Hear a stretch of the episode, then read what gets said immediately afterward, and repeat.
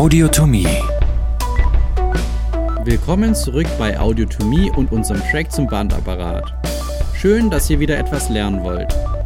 Heute soll es um die verschiedenen Bänder des Hüftgelenks gehen und wir werden uns außerdem die Kapsel kurz anschauen. Zur Abwechslung ist der Bandapparat des Hüftgelenks mal überschaubar. Die Bänder des Beckens selbst werden nämlich in einem anderen Tutorial besprochen. Heute soll es also nur rein um das Hüftgelenk gehen.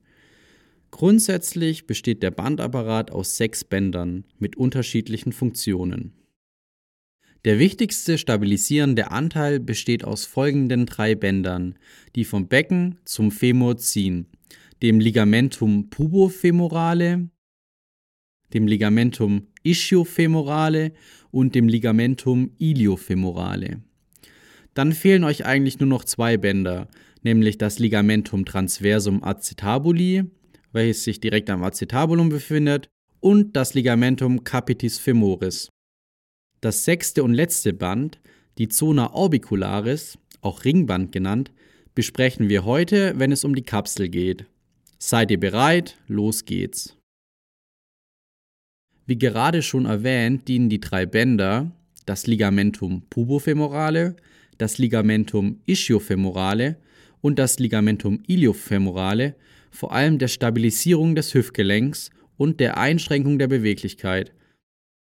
Alle drei Bänder winden sich um das Hüftgelenk und verwringen sich vermehrt bei Extension und Adduktion, was bewirkt, dass der Hüftkopf verstärkt in die Pfanne gezogen wird. Daher spricht man hier von der sogenannten Bänderschraube. Zusätzlich zählen sie zu den kapselverstärkenden Bändern. Den Namen und den Verlauf der drei Bänder könnt ihr euch einfach aus dem knöchernen Aufbau des Beckens herleiten. Erinnert ihr euch noch an die drei knöchernen Anteile des Acetabulums? Das sind nämlich das Os ischii, das Os ilium und das Os pubis. Von jedem dieser drei Knochen entspringt eines dieser drei Bänder und alle ziehen zum Femur. Auf zum ersten Band. Das Ligamentum iliofemorale ist das stärkste der drei Bänder und verläuft von der Spina iliaca anterior inferior, also dem Os ilium, zur Linea intertrochanterica des Femurs. Das Band stabilisiert das Becken passiv gegen eine Dorsalkippung, was beim aufrechten Stand eine große Rolle spielt. Zusätzlich hemmt das Band die Extension und Adduktion im Hüftgelenk. Nice to know. Das Ligamentum iliofemorale ist das stärkste Band des menschlichen Körpers. Weiter geht es mit dem Ligamentum ischiofemorale. Wenn ihr aufgepasst habt, wisst ihr jetzt sicher schon, was kommt. Es verläuft nämlich vom Corpus ossis ischii zur Fossa trochanterica des Femurs.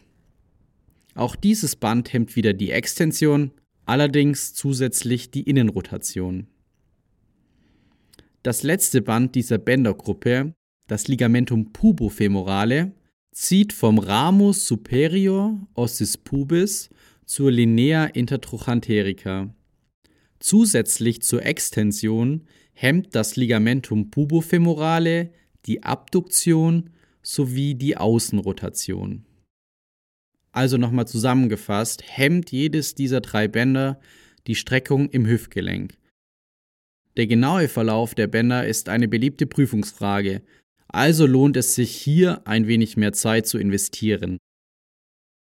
Ligamentum transversum acetabuli. Kommen wir zum vierten Band der Hüfte, dem Ligamentum transversum acetabuli. Dieses spannt sich über die Incisura acetabuli auf und verbindet die beiden Enden der Facies lunata. Somit vervollständigt das Band das Labrum acetabuli. Hä? Was war das Labrum acetabuli jetzt nochmal? Ja, genau. Das ist der knorpelige Teil der Gelenkfläche, welche den Limbus erweitert. Diese Lippe besteht übrigens aus straffem Bindegewebe und aus Faserknorpel.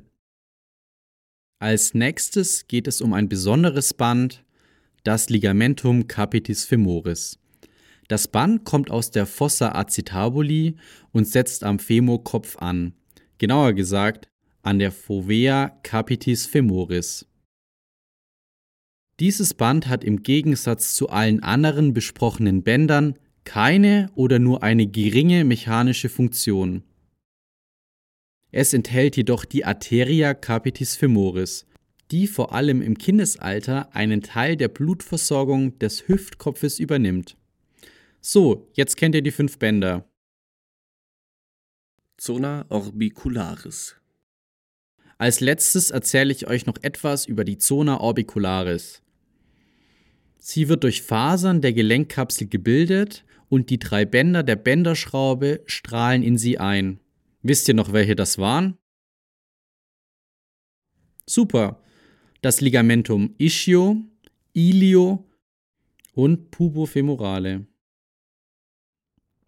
Die Zona orbicularis wird in der Literatur auch als Ringband bezeichnet und kann deshalb als letztes Band des Hüftgelenks gesehen werden. Sie liegt kreisförmig um die schmalste Stelle des Schenkelhalses und fixiert den Femurkopf in der Pfanne. Dadurch verhindert sie dessen Luxation. Ihr habt jetzt das Wichtigste über die sechs Bänder gehört.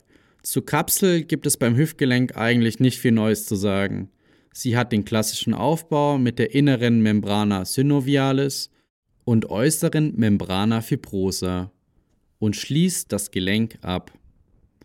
Für euch ist wichtig, dass die drei großen Bänder Ligamentum ischio, ilio und pubofemorale in die Kapsel einstrahlen und sie so fester und stabiler machen.